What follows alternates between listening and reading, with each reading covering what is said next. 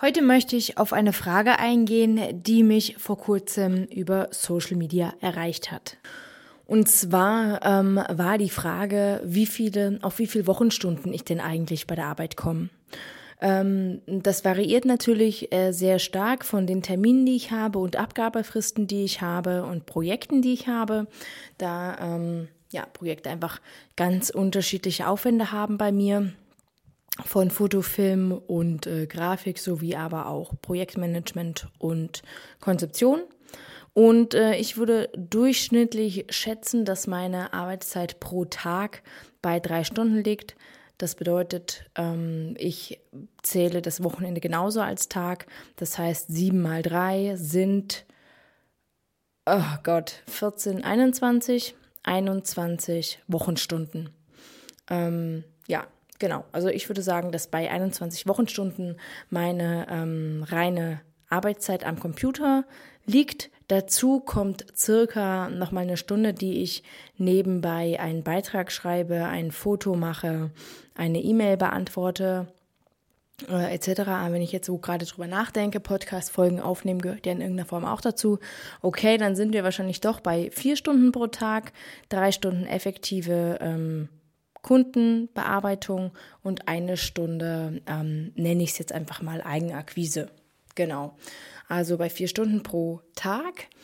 Ähm, und dazu kommen natürlich sowas wie ähm, Produktverkäufe, ähm, was quasi ein automatisches äh, passives Einkommen generiert, aber ich eben keine effektive Arbeitszeit ähm, aufwenden muss.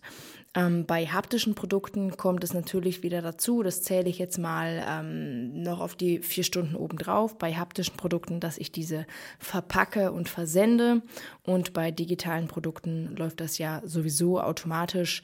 Ähm, das heißt, hier kommt zwar ein Einkommen rein, ähm, aber ich muss keine effektive Arbeitszeit eben aufwenden. Das ist das, äh, was ich äh, bei der ersten Folge jetzt, als ich den Podcast wieder aufgenommen habe, schon äh, mitgeteilt habe, war eben dieses ähm, Sinnlabyrinth, in dem ich mich befunden, ha befunden habe. Ähm, in dieser Zeit habe ich eben auch Produkte erstellt.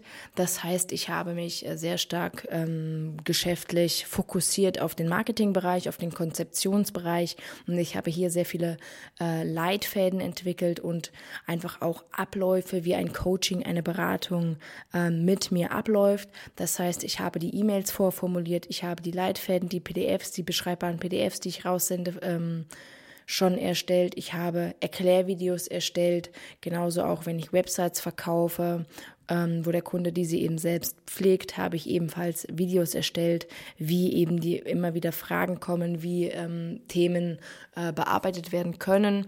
Diese habe ich eben auch aufgenommen. Ähm, um eben dem Kunden dann den Link zu, äh, vorbeizuschicken, äh, rüberzuschicken oder aber in einem Wiki zu verlinken und auf diesen hinzuweisen, beziehungsweise auf dieses hinzuweisen. Das heißt, der Kunde kennt die Anlaufstelle, wo er eventuell Antworten findet. Wenn diese Antwort eben dort nicht beantwortet wird, äh, Entschuldigung, diese Frage dort nicht beantwortet wird, dann ähm, werde ich natürlich individuell auf die Anfrage nochmal eingehen können. Ähm, und das spielt dann wieder in die effektive Arbeitszeit, die ich eben aufwenden muss täglich ähm, im Alltagsgeschäft sowie aber eben auch bei größeren Projekten. Ähm, genau, wenn da Rückfragen kommen. Genau.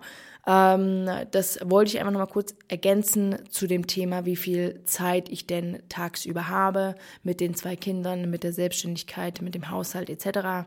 Ähm, wir haben eben außer eben familiär die Schwiegereltern und die eigenen Eltern äh, mit eingebunden in der Betreuung und aber eben ein Großteil, sage ich mal, bleibt auf unseren, auf unserer Seite ähm, und damit sind wir aber auch sehr zufrieden. Aber wie gesagt, ich habe natürlich auch immer wieder diese Momente, ähm, diese Frustmomente, wo ich merke, okay, ich komme mit allem nicht voran. Also das heißt, das sind typische klassische Momente, dass der Haushalt liegen bleibt, wo die, e das E-Mail-Postfach einfach nicht weniger wird von den ungelesenen E-Mails und immer wieder Neues reinkommt, ähm, Deadlines näher rutschen und ich merke, Mist, ich, ich habe nicht die Zeit, ich komme nicht ran.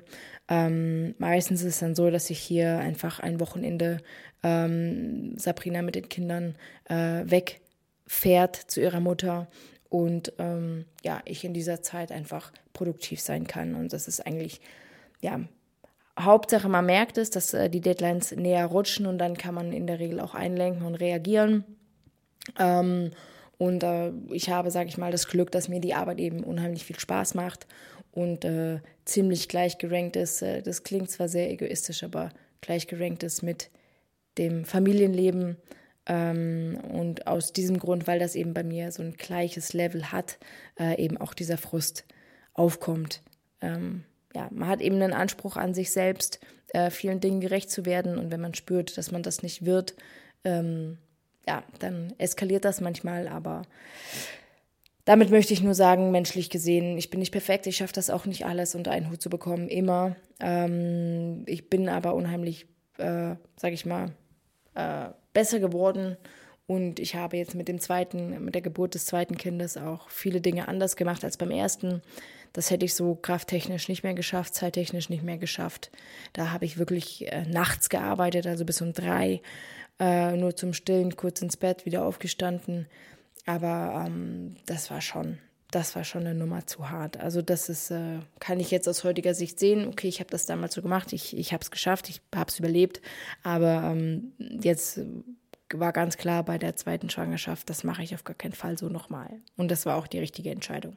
In diesem Sinne äh, hoffe ich, du hast nochmal einen besseren Einblick, tieferen Einblick äh, dazu bekommen und ich wünsche dir hin weiterhin alles Gute, Liebe und nur das Beste und äh, freue mich, dich in der nächsten Folge wieder begrüßen zu dürfen. Bis dahin, alles Gute, ciao.